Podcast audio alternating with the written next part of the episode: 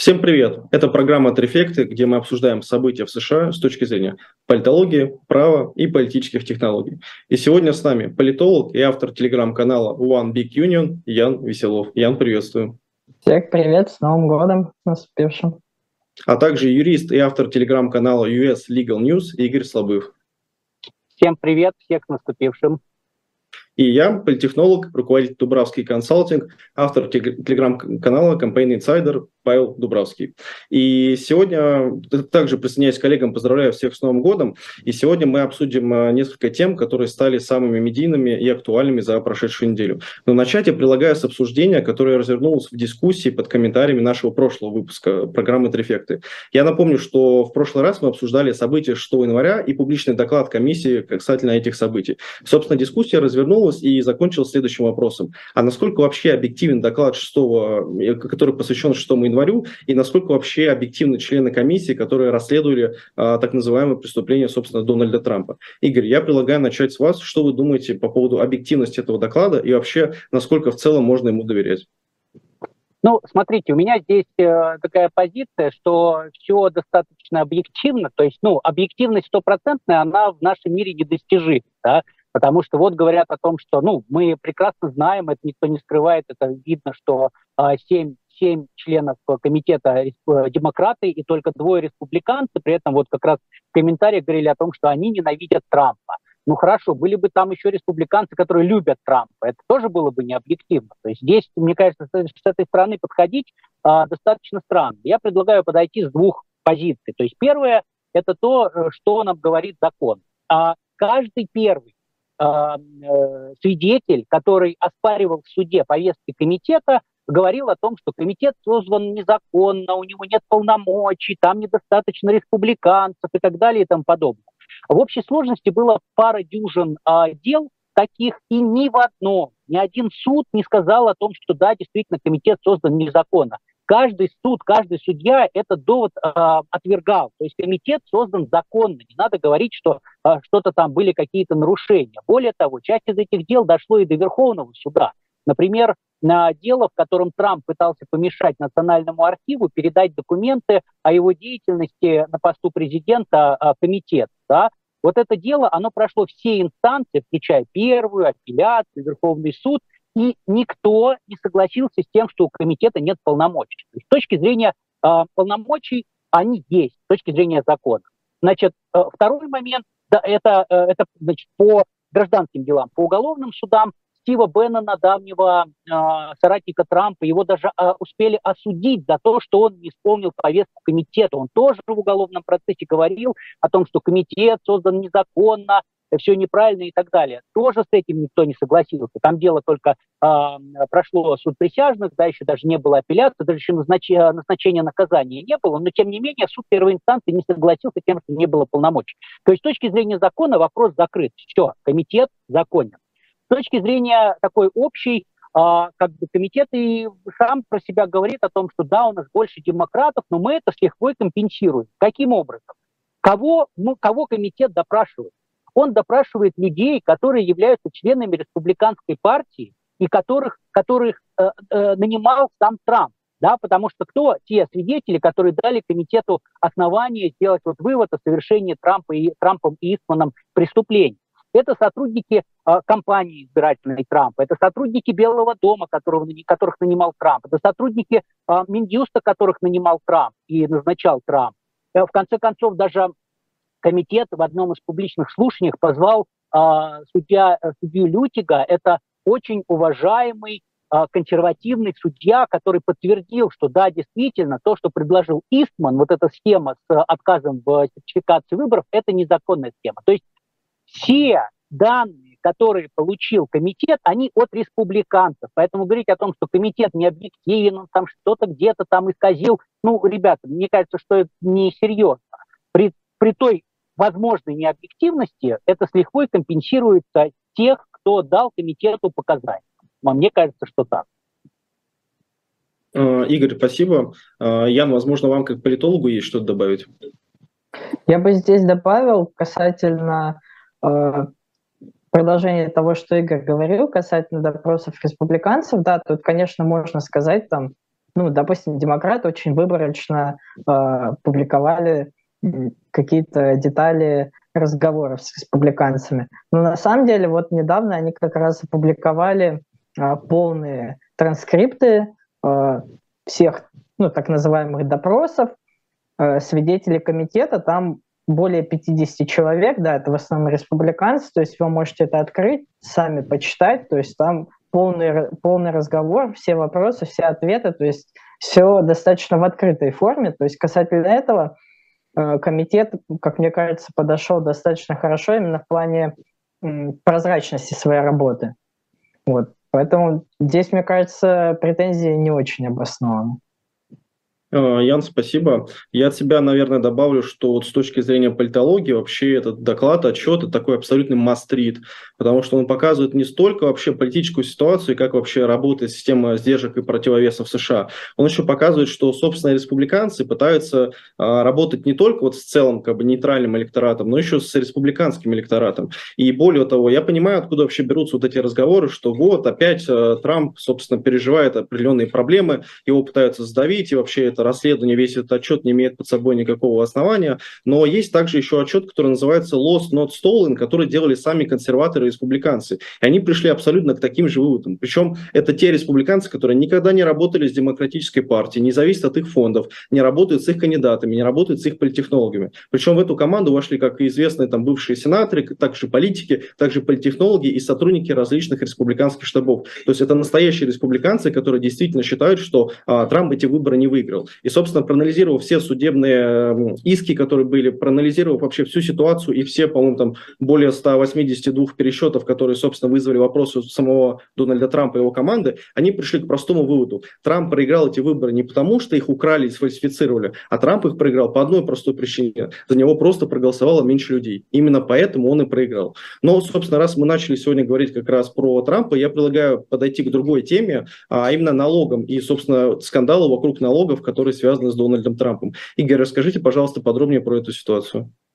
А, да, на самом деле, э, спасибо, Павел. А, на самом деле тема налогов Трампа, она такая, а, собственно, началась еще в 2015 году, когда Трамп сказал, что он хочет быть президентом. Она продолжалась все эти годы, она шла. И э, такого принципиально нового есть совсем чуть-чуть. А, то, что произошло недавно, сейчас я об этом расскажу, э, на самом деле дублировалось в расследовании Нью-Йорк Таймс, которое проводилось там пару лет назад.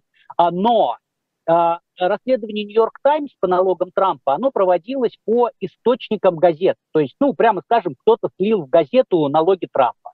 Вот, то есть декларации со всеми приложениями, и э, газета просто прошла. Но никто не знал, кроме Трампа и налоговой инспекции, э, это настоящая налоговая э, отчетность или не настоящая.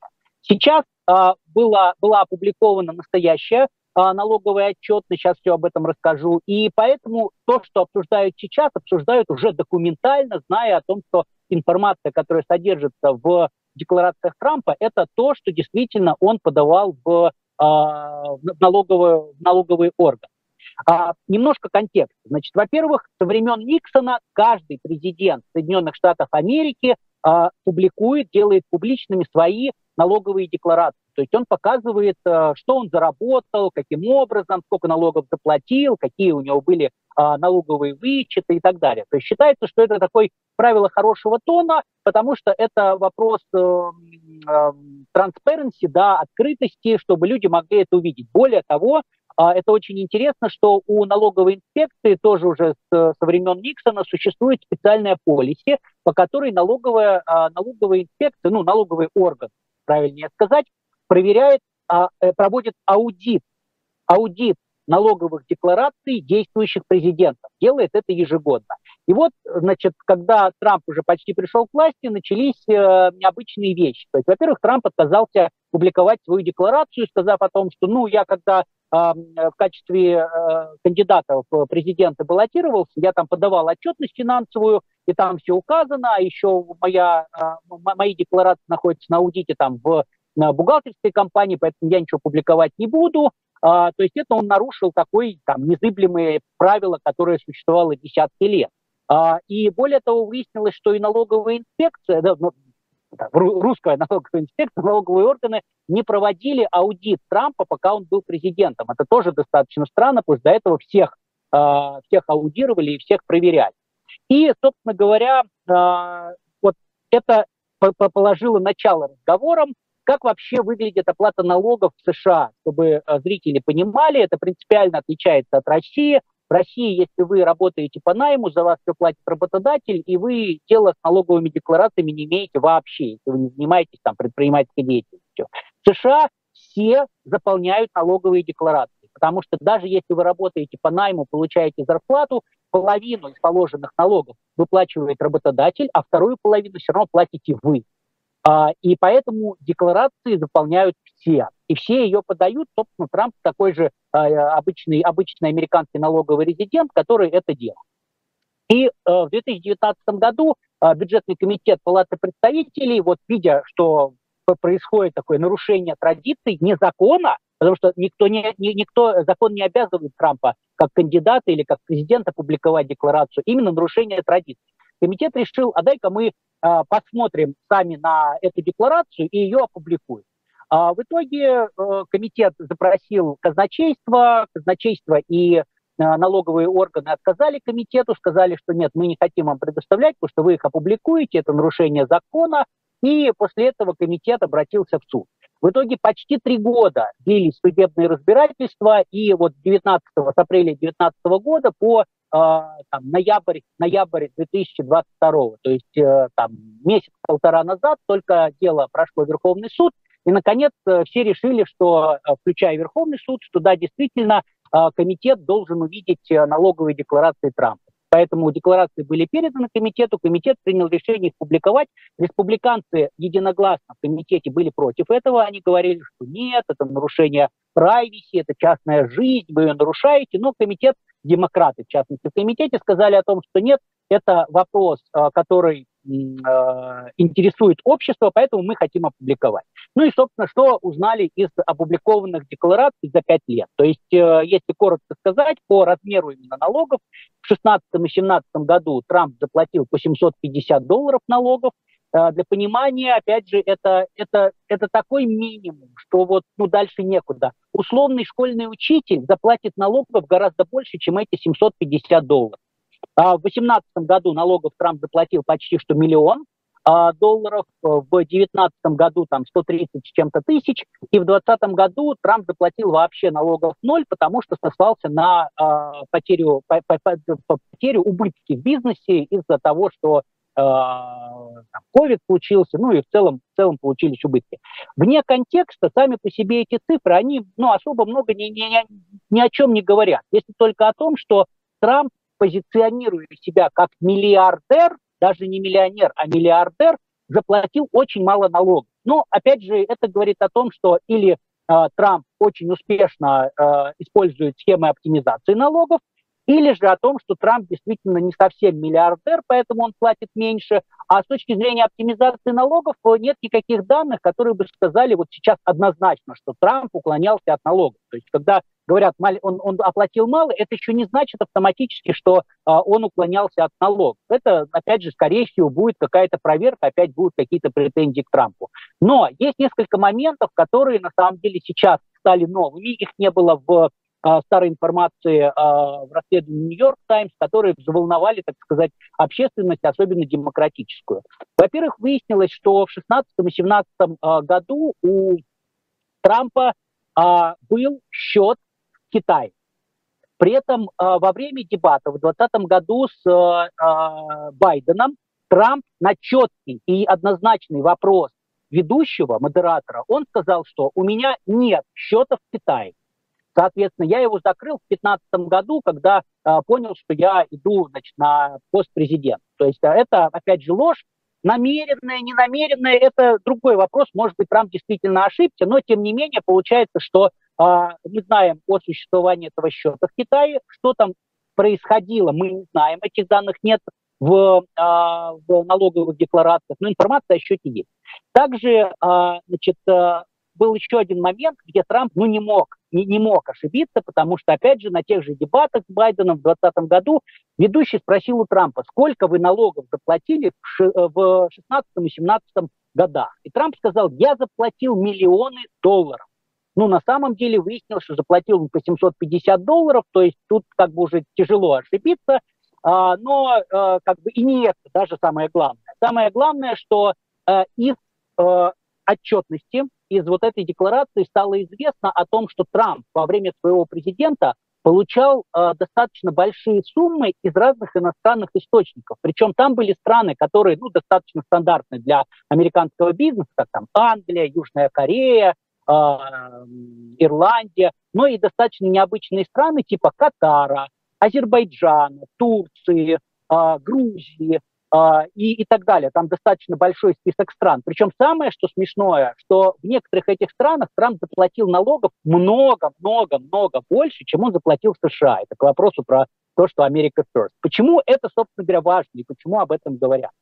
Дело в том, что в Конституции есть положение, которое запрещает любому федеральному чиновнику, в том числе президенту, получать а, подарки, платежи и иные ценности от иностранных государств. Мы не знаем, были ли эти платежи, подарки, иные ценности, ну, перевод денег от иностранных государств, или это был просто иностранный бизнес Трампа. Мы этого не знаем. А, как бы я не хочу сказать, что это были какие-то подарки, но в обществе назревает такой вопрос. А что это было? Выльется это во что-то или не выльется, в какие-то проверки, претензии Трампу, мы пока не знаем. То есть пока вот общество бурлит, но я не видел, чтобы какие-то юридические действия по этому поводу кем-то предпринимались, но в ближайшее время это увидим, узнаем. Игорь, спасибо. А, Яна, возможно, вы что-то добавите? Я пару моментов буквально добавлю. Э, во-первых, тут нужно сделать важную оговорку, что речь идет именно о федеральных налогах, то есть которые платятся именно федеральную казну, а помимо этого в США еще платятся местные налоги муниципальные и еще налоги в казну штатов. Вот.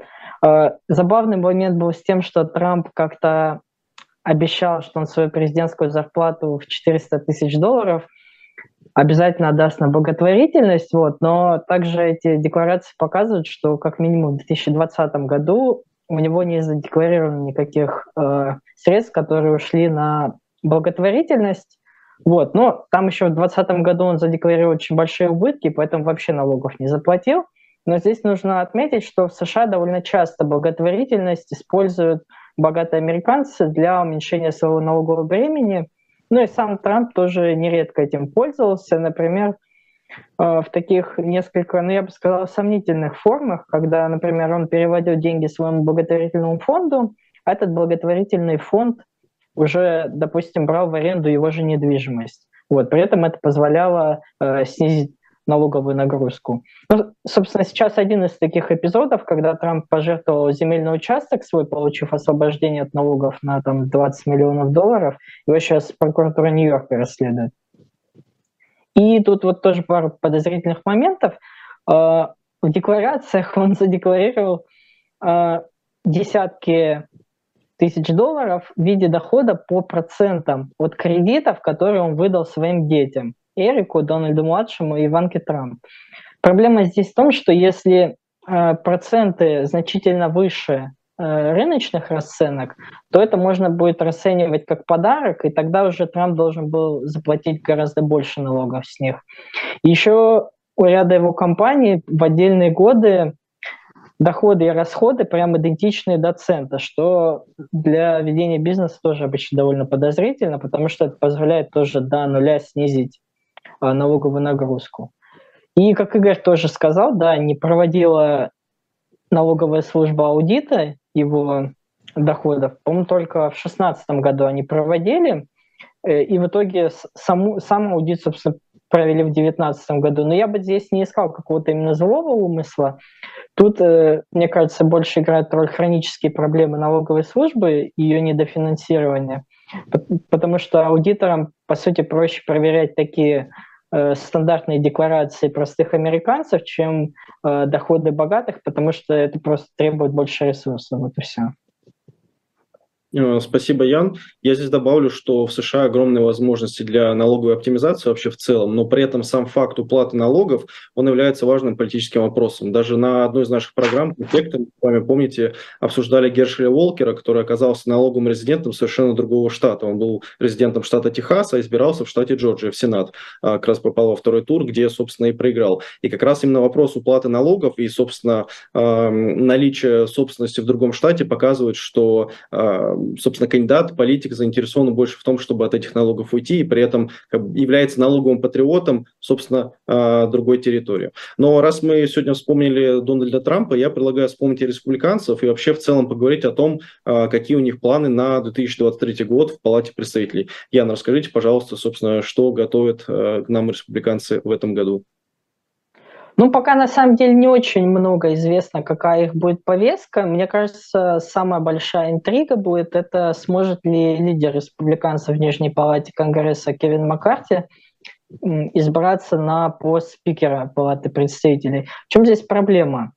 А, в январе начнется новый созыв Конгресса по итогам ноябрьских выборов, и у республиканцев будет 222 места или небольшое большинство в 5 голосов. Чтобы Маккарти избраться спикером, ему нужно 218 голосов. То есть он может потерять максимум 4 голоса члена своей фракции. Вот. Но загвоздка здесь в том, что уже как минимум 6 консервативных республиканцев сказали, что не будут голосовать за Маккарти, потому что он для них слишком либеральный, в общем, недостаточно консервативный. Вполне возможно, что это просто такой блеф или торги за места в профильных комитетах, а когда придет, собственно, час X, то все из них поддержат Маккарти. Но если этого не случится, то нас ждет, наверное, довольно такое увлекательное шоу с э, двумя вариантами. Либо республиканцы вместо Маккарти из своих рядов кого-то другого выберут и изберут его спикером, либо есть, э, ну, это довольно фантастический вариант, что часть либеральных республиканцев – вместе с демократами объединится и выберет более умеренного спикера в качестве такой компромиссной фигуры. Пока я слышал как минимум от одного республиканцев э, заявление о том, что он открыт к подобному варианту, ну, мне он кажется на самом деле не очень вероятно. В остальном же, ну, как мне кажется, повестка будет не очень богатая, потому что традиционно, когда Конгресс разделен, когда одна палата у одной партии, другая у другой, то законодательный процесс идет так. Шалковалка не очень эффективна, какой-то особой повестки нет. Вот. Мне кажется, будут обязательно будут конфликты вокруг принятия бюджетов. Это прям обязательно. Вполне возможно, что мы увидим классику времен президент, президентства Барака Обамы, когда республиканцы будут угрожать шатдауном федерального правительства, то есть его частичным закрытием из-за недофинансирования. Вот. Ну а кроме того, скорее всего, на повестке будет э, закон об аудите военной помощи Украине. Э, целый, целый ряд расследований, наверное, будет открыт э, относительно администрации Байдена, будь то вывод американских войск из Афганистана, это уже было озвучено как одна из тем расследований. Ну и про Хантера Байдена наверняка тоже что-то будет. Наверняка мы об этом услышим. Спасибо, Ян. Игорь, э, возможно, вы добавите? А, ну да, я согласен, что такой хитом станет, хитом станет расследование по лэптопу Хантера Байдена, а, которое будет включать в себя, во-первых, а, роль Хантера Байдена в политике его отца, потому что то, что э, говорится в СМИ, в соцсетях, ну, в правых СМИ, да, о том, что э, Хантер Байден, он торговал доступом к телу папы, за это получал, там, говорили, 10% big guy, значит, 10% большому парню а, за это он брал и так далее. То есть, ну и фактически Байдена старшего обвиняют в том, что он участвовал в этих схемах, а, и я лично очень рад, что будет такое расследование, я там, не знаю, на 99% уверен, что оно будет. Вот, потому что вот из а, плоскости обсуждения в соцсетях, статьях, а, это все перейдет э, в реальное расследование, в допросы а, свидетелей, которые несут уголовную ответственность за дачу ложных показаний. И в конце концов, если действительно выяснится, что а, Байден-младший торговал доступом к телу папы в, в бытность того там, вице-президентом или даже сейчас, ну и отлично, значит, нужно принимать э, меры по этому вопросу. Да? То есть тут э, все однозначно. Вот, э, поэтому я очень рад, что будет такая, такое расследование, и дальше это будет зеркальная ситуация, посмотрим, э, как уже республиканцы будут назначать комитет, и сколько демократов они туда э, возьмут, и ну, будет в любом случае интересно, будем об этом рассказывать. Также я думаю, что будет расследование в части Байдена младшего по обстоятельствам, каким образом так получилось, что информация о вот эта информация из лэптопа Байдена младшего, она не попала в СМИ, да, она там в соцсети ее не распространяли, СМИ ее не распространяли, это было прямо накануне а, выборов президентских, и поэтому э, такая очень большая обида есть у Трампа. А, многие говорят о том, что вот Трамп проиграл выборы, потому что народ не получил доступ к этой информации, а если бы народ знал, то они бы по-другому проголосовали. Тут сложно в сослагательном наклонении что-то придумывать, но, а, ну, не придумывать, а прогнозировать в прошлом, не знаю, как это сказать. Но э, в любом случае, опять же, а, это тоже будет важно, и э, хорошо, что такая комиссия будет. Добавлю к тому, что сказал Ян, что, возможно, еще будет одно расследование, связанное с ковидом, потому что э, республиканцы, э, они очень были недовольны антиковидными мерами, которые принимались э, уже при Байдене в том числе, да, они очень недовольны тем, как велось расследование э, того, является ли COVID Э, значит, искусственно произведенным вирусом в Китае, и поэтому возможно, что они назначат еще какую-то комиссию, комитет, который будет это расследовать.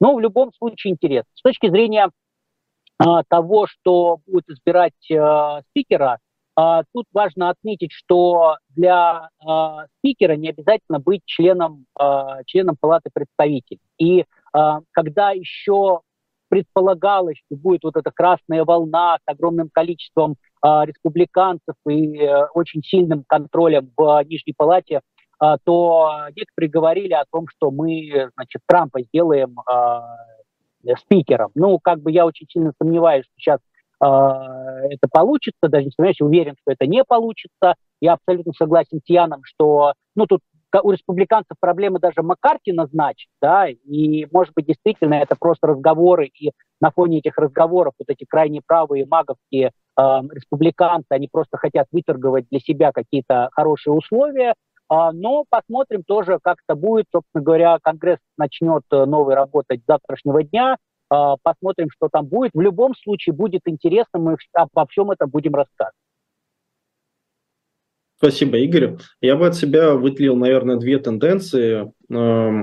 Вернее так, такой общий вывод, что мы уже вступили в электоральный цикл 2024 года, и вот как раз те самые две тенденции, это то, что демократическая партия и республиканская партия будут работать над уничтожением рейтинга друг друга, а именно конкретно невозможных кандидатов в президенты, собственно, Дональда Трампа и Джозефа Байдена. Задача демократов, собственно, не допустить Трампа до перевыборов, ну, как бы второго, второго срока, а задача, соответственно, Трампа сделать так, чтобы вся история с лэптопом была расследована, и чтобы максимально больше людей после как раз вот Twitter Files, о которых мы несколько эфиров подряд разговаривали, чтобы как можно больше людей узнало еще про то, там, что, возможно, Байден связан с коррупционными схемами. Собственно, возможно, это будет как раз установлено. Мне кажется, что как раз вот э, этот созыв, он будет в разы интереснее, чем прошлый, как раз вот благодаря именно этим расследованиям. Не столько вот именно законодательной деятельности, сколько именно расследованиям. Но э, говоря, собственно, о Дональде Трампе, и как раз ну, в 2023 году, а, мне кажется, нельзя не вспомнить про судебные тяжбы, которые вообще связаны, собственно, а, с экс-президентом Дональдом Трампом. Игорь, расскажите, пожалуйста, какие сейчас иски есть, какое судебное производство ведется в отношении экс-президента и, собственно, чего нам ждать, а, зачем следить в этом году? Да, ну то есть э, э наступающий 23 год, он э, по очень большому количеству дел, которые вот летают вокруг Трампа, он станет финальным и будет понятно, будет привлекать Трампа к ответственности, не будет. Вообще в целом нужно понимать, что Трамп, он не новичок в судебных спорах. А, э, разные СМИ проводили разные исследования, и за десятки лет, которые Трамп был бизнесменом, а, Трамп и его компании в общей сложности участвовали в, там, по разным оценкам, от трех с половиной тысяч до четырех тысяч судебных дел. То есть на самом деле для Трампа то, что происходит сейчас, большое количество дел, это абсолютно нормальная ситуация, и э, он к этому привык. Но Трамп никогда не был так близок к возможности того, что его э, обвинят в совершении уголовного преступления. Сейчас он как никогда близок, и действительно наступивший 23 год для Трампа может стать э, роковым, э, потому что слишком много возможностей привлечь его к уголовной ответственности, и сейчас это все развивается, и в ближайшее время, ну, в 23 году точно мы увидим, э, какое будет иметь развитие. То есть в целом для зрителей поясню, что а по федеральным делам и по достаточно большому количеству дел штатов, уголовных дел на уровне штатов, а, существует такая процедура, как большое жюри. То есть прокуратура не может, как в России, возбудить уголовное дело, расследовать его, потом передать в суд. Да? Или там Следственный комитет расследовал, передал в прокуратуру, прокуратура утвердила заключение и передала в суд. А, это работает по-другому. Прокуратура приносит материалы в суд, где э, происходит заседание большого жюри. Большое жюри – это, по сути дела, те же самые присяжные, э, которые в обычном деле, но эти присяжные, они не определяют виновность или невиновность лица. Эти люди, они определяют, а есть ли в том, что принесла прокуратура, хотя бы какие-то признаки преступления. Это направлено на то, чтобы прокуратура не притаскивала в суд какие-то бредовые абсолютно дела, потому что если прокуратура принесет бредовое дело, где даже и состав не просматривается, да, то э, большой жюри просто проголосует, что они не видят тут состава и никуда это дело дальше не пойдет. Все, ход закрыт. А, есть такая в американских, у американских юристов шутка, которые занимаются уголовным правом, что большое жюри может обвинить даже а, бутерброд там с сыром, потому что а, уровень доказательств, который нужно, нужно показать вот этим присяжным из большого жюри а, в этой процедуре, он достаточно низок. Но он все равно есть. То есть понятное дело, что прокуратура не может на ровном месте что-то принести. И опять же, если большое жюри скажет, что нет, мы не видим здесь состава, прокуратура не может это оспаривать или зайти опять еще раз, как бы, а вот мы новые доказательства получили. То есть для прокуратуры такая высокая ставка. И, собственно говоря, сейчас некоторые из дел э, находятся в этой стадии. А эта стадия закрытая, она не публична, мы не знаем, что там происходит. А, нам остается только догадываться, а, исходя из того, что мы видим, там кто-то пришел на допрос в суд, а, там мы понимаем, что чем это может быть связано, но никаких подробностей неизвестно. В целом, какие дела сейчас есть, которые, ну, что называется, висят а, как домоклов меч над Трампом. Первое, самое а, такое перспективное с точки зрения своего развития, по моей оценке, это, безусловно, а, изъятые документы с маркерами секретности в резиденции а, Трампа во Флориде. А дело в том, я, я уже рассказывал как-то, что э, можно долго спорить, эти документы были секретные, не секретные. Для уголовного дела это не важно. Важно, что там были маркеры секретные. Все. Этого достаточно, чтобы возбудить дело. В какой стадии оно сейчас находится, мы не знаем. Трамп попытался оспорить, э, получить э, процедуру специального мастера в этом деле. Я об этом рассказывал, что в итоге у него там в первой инстанции получилось, апелляция все отменила, Верховный суд, э, я не видел, чтобы он ходил. Ну, в итоге как бы сейчас все в распоряжении прокуратуры, да, и вот специальный прокурор Джек Смит будет решать вопрос о дальнейших действиях. Но это выглядит самым перспективным с точки зрения привлечения Трампа а, у него больше всего шансов закончиться возбуждением дела в суде. Также у нас есть звонок Трампа секретарю штата Джорджия, и в, в одном из выпусков мы про это дело рассказывали, и у нас был комментарий от разъяренного слушателя, который написал, что а вы сами этот звонок видели, слушали, не слушали, там ничего такого не было. Ну, как бы, да, во-первых, я этот звонок слушал, а, я не считаю, что там ничего такого не было. И опять же, мы можем до умопомрачения спорить, было там что-то такое, не было. Сейчас идет заседание большого жюри на уровне штата э, Джорджии, и большое жюри как раз само решает, было там что-то или не было. Но законы о защите избирательных прав, что штатов, что федерации, они настолько расплывчаты, что а, вполне можно ожидать, что жюрист э, скажет, что нет, мы видим здесь, а, там, они это называют legal solicitation, то есть там незаконный, а, незаконный какой-то там промоушен а, каких-то голосов. То есть это, понимаете, это такая очень, очень такая резиновая формулировка, и под нее можно очень много э, чего подогнать, и в конечном итоге решать будут присяжные. Сначала большого жюри, потом обычного жюри. Но как бы э, процесс идет. Э, честно говоря, в самом начале я не думал, что этот процесс чем-то закончится. Мне казалось, что это просто местный прокурор, даже не прокурор штата, а прокурор округа. Она решила на этом процессе сделать себе имя, ну, а сейчас все больше и больше а, достаточно таких популярных, известных республиканских политиков втягиваются в орбиту этого процесса, и я как бы, ну, вполне может быть, что закончится и а, тем, что в суде будет возбуждено а, дело в отношении Трампа по факту этого звонка.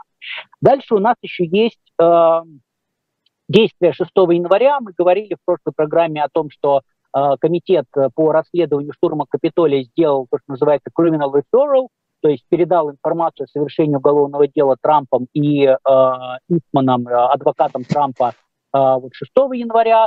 Э, мы не знаем, как будет что проходить, но мы знаем, что в федеральном суде в округе Колумбия, в Вашингтоне, в столице, столице США, уже идет какой-то процесс, уже э, что-то что э, большое жюри решает, есть состав или нет. Мы не знаем ни статью, мы не знаем, это касается Трампа или нет. Но какой-то процесс идет. Э, в ближайшее время это будет закончено, и мы опять же а, ну, посмотрим, увидим, какой будет результат. Наконец, у Трампа есть э, две большие проблемы, связанные со штатом Нью-Йорк. А, то есть до этого были э, такие а, там частично федеральные, Джорджии это штат, штат Джорджия. В Нью-Йорке у Трампа две проблемы, связанные именно с прокуратурой штата. Во-первых, буквально, не знаю, две или три недели назад Э, две компании Трампа в Нью-Йорке были признаны виновными в совершении 17 эпизодов преступлений, связанных с уклонением от уплаты налогов. То есть в э, штате Нью-Йорк возможно юридическое лицо привлечь к уголовной ответственности, и, собственно, присяжные единогласно сказали, что да, действительно, эти две компании э, уклонялись. Очень сильная позиция у прокуратуры там за счет того, что финансовый директор Trump Organization, главной организации Трампа, а, он пошел на сотрудничество с прокуратурой, он долго отказывался, потом в итоге он пошел на сотрудничество прокуратуры, признал свою вину, и фактически то, что устанавливается в этом процессе, это то, что в течение многих-многих лет организации Трампа уклонялись от уплаты а, налогов. А, сейчас это очень маленький кусочек, он связан с тем, что а, вместо оплаты бонусов а, и там, повышенных зарплат а, деньги просто, так сказать, компания оплачивала в натуре какие-то а, бенефиты, какие-то э, плюшки для руководителей. Например, там у того же финансового директора компания оплачивала э, обучение внуков в частной школе, при этом списывая эти деньги, как будто они потрачены на какие-то цели развития бизнеса и так далее. То есть э, наказание там будет маленькое, там максимальный штраф у них будет что-то типа там полтора миллиона, миллион шестьсот тысяч. Но самое главное в этом деле – это последствия, которые будут для Трампа и его семьи, потому что все его дети практически были топ-менеджеры э, его компании. Там Трамп был топ-менеджером компании. И, например, в ходе расследования выяснилось, что э, по, по одной из компаний э, значит, э, такую сертификацию о том, что бухгалтерский отчет соответствует всем правилам, э, совершил один из сыновей Трампа, сейчас уже не помню кто, но во время допроса, когда его спросили, что ты знаешь про правила бухгалтерского учета, он сказал, вообще ничего не знаю. Вот. И стало понятно, что все это сделано только с одной целью, чтобы профессиональный, а, профессиональный бухгалтер, который бы нес ответственность за это, не стал сертифицировать правильность отчетности, потому что ну что-то там не так. И, собственно говоря, вот среди 17 эпизодов там куча претензий и по налогам, и по недостоверной э, отчетности налоговой, и по исправлению отчетности. Ну, в общем, там такая большая куча. Как это закончится для Трампа, мы еще не знаем, а, но понятное дело, что хорошо явно не закончится, при том, что у Трампа, по-моему, личный конфликт с прокурором, э, прокурором Нью-Йорка, он ее постоянно обзывает, а, в своих э, соцсетях, она совершает действия там против него достаточно большое количество, и даже в какой-то момент она хотела пойти на должность э, губернатора, но в итоге решила, что нет, я хочу довести дела, связанные с Трампом, до конца, а потом уже буду думать про должность губернатора. Вот. И, наконец, последнее дело, которое висит над Трампом, это дело гражданское, но, тем не менее, оно огромное. То есть тот же самый, та же самая прокуратура Нью-Йорка а, подала гражданский иск а, в суд о а, взыскании с организации Трампа 250 миллионов долларов за незаконные практики ведения бизнеса. То есть что имеется в виду? А, когда Трамп хотел получить, ну не лично Трамп, в том числе и лично Трамп, его организации, когда они хотели получить займ, например, в банке, они говорили, вот смотрите, у нас есть здание, а, какое оно хорошее, какое оно большое, значит, там в нем 10 тысяч квадратных футов, оно стоит 100 миллионов долларов. И э, дайте нам побольше займ, там 50 миллионов, потому что у нас здание дорогое, большое, мы его сможем вернуть. И, а когда нужно было платить э, налоги или нужно было страховать это здание, то ситуация менялась, и компания уже говорила, что ой, смотрите, какое у нас маленькое здание, у него маленький метраж, стоит оно не 100 миллионов, а только 10. И так происходило много-много раз. Сейчас, вот, собственно говоря, в гражданском, это не уголовное дело, это именно гражданское. А в гражданском порядке э, прокуратура штата Нью-Йорк преследует Трамп, э, Трамп и его организации за это. Ну и там все достаточно серьезно, поэтому я думаю, что э, как бы 23 год для Трампа, конечно, станет очень тяжелым, вне зависимости от его политических действий, с точки зрения права, у него, конечно, очень много проблем будет. Спасибо, Игорь. А, Ян, скажите, пожалуйста, как бы вы оценили вообще влияние судебных тяж вот, на будущую карьеру Дональда Трампа вот, в контексте там, электорального цикла 2024 года? Ну, я думаю, последствия для него пока будут чисто политического толка, то есть как это будет сказываться на его восприятии электоратом.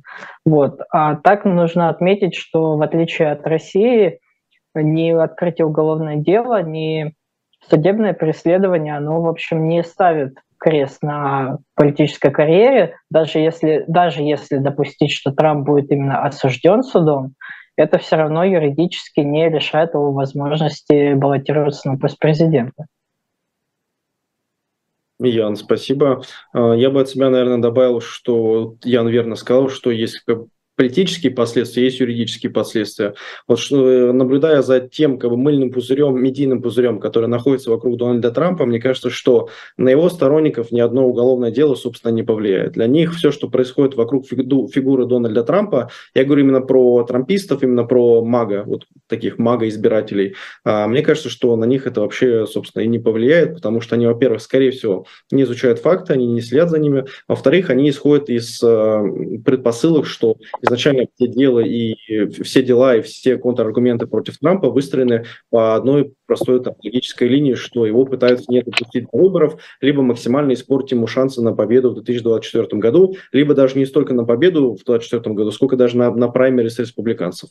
Вот. Но, собственно, я предлагаю перейти дальше к следующей теме, а именно вопросу принятия бюджетного законопроекта на 1,7 триллионов долларов США. Яна, расскажите, пожалуйста, об этой ситуации, о контексте вокруг принятия, о том, какие стороны были, какие мнения были.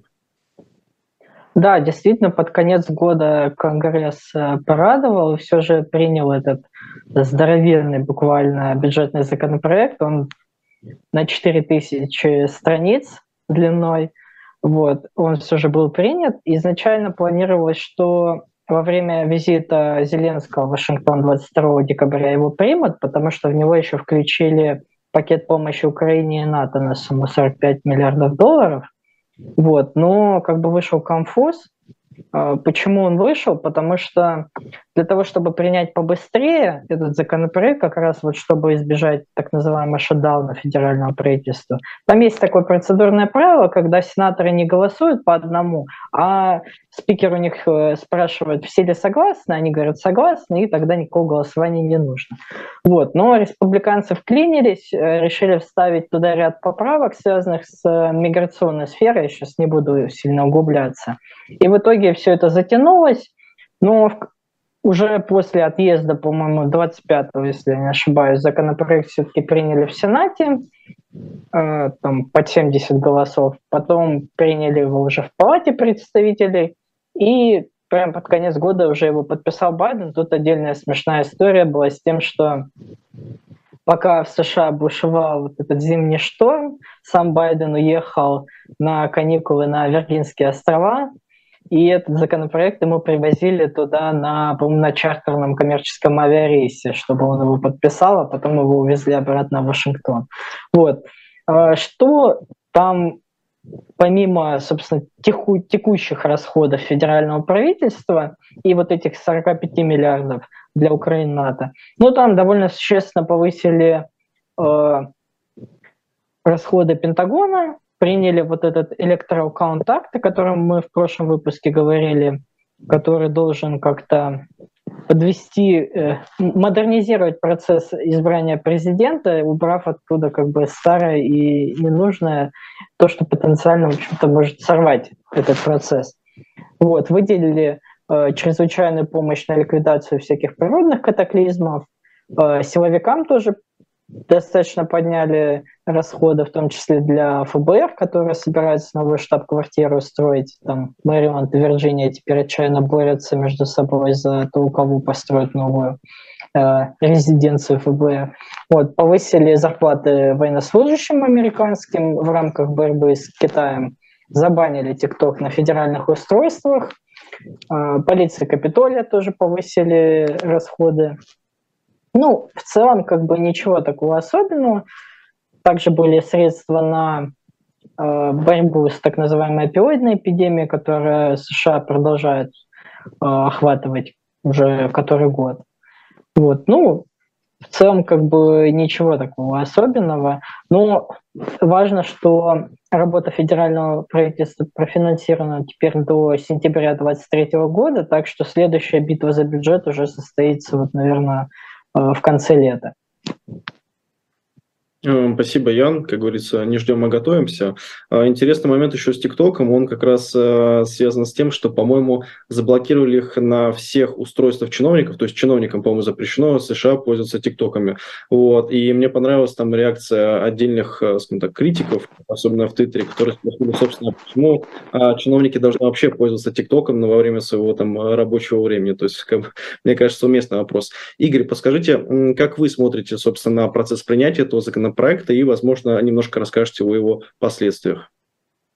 А, ну, я тут буквально коротко скажу, что а, его приняли достаточно стремительно, и, собственно говоря, это в этом есть как бы хорошее, потому что там действительно есть какие-то хорошие вещи, а, значит, в, числе, в том числе, например, помощь Украине, да, дополнительная, финансовая и военная. И, а, но это как бы повлекло и разговоры о том, что, ну вот смотрите, там в этом законопроекте 4000 страниц, мы не успели прочитать, а вот те самые крайне правые мага, мага-республиканцы начали ругать республиканцев, которые а, в Конгрессе голосовали за, ой, не в Конгрессе, а в Верхней Палате Конгресса, в Сенате голосовали за а, этот акт, а, да, и говоря о том, что они там, ну, как обычно, а, предатели, отщепенцы, ренегаты и так далее. Но а, в целом, как бы действительно Байдену удалось на излете Конгресса, потому что с завтрашнего дня начнется новый, новый, новый созыв Конгресса, так сделать безопасным деятельность э, исполнительной власти, там, ну, как я сказал, до э, сентября месяца. Поэтому в целом, как бы, да, там есть какие-то странные вещи, о которых там периодически говорят, что типа там 2 миллиона долларов на э, какой-то там наименование дорожки в честь Мишель Обамы, ну, какие-то такие вещи странные, но как бы 2 миллиона долларов по сравнению с а, проектом на 1.7 триллиона, это, конечно, капля в море, и поэтому я думаю, что принесет он гораздо больше хорошего, чем плохого. Ну, посмотрим. Спасибо, Игорь. А, у нас осталось две темы, давайте попробуем их раскрыть. А, предпоследний – это скандал с Джорджем Сантосом. Собственно, что произошло и почему ему прикрепили лейбл «Врун года». Яна, расскажите, пожалуйста. Да, это, наверное, самый смешной политический скандал 2022 года. А, на последних выборах в Конгресс от Нью-Йорка федеральный конгресс избрался республиканец Джордж Сантос. Он э, гей, он латиноамериканец, сын бразильских мигрантов, миллениал, то есть достаточно молодой, но при этом горячий сторонник Дональда Трампа. При этом он как он говорит, закончил государственный университет и стал инвестором на Уолл-стрит, владеет приютом для животных, который спас множество кошек и собак. Вот. А сам он выиграл в округе, в котором в 2020-м победил Байден, то есть это такая достаточно знаковая была победа.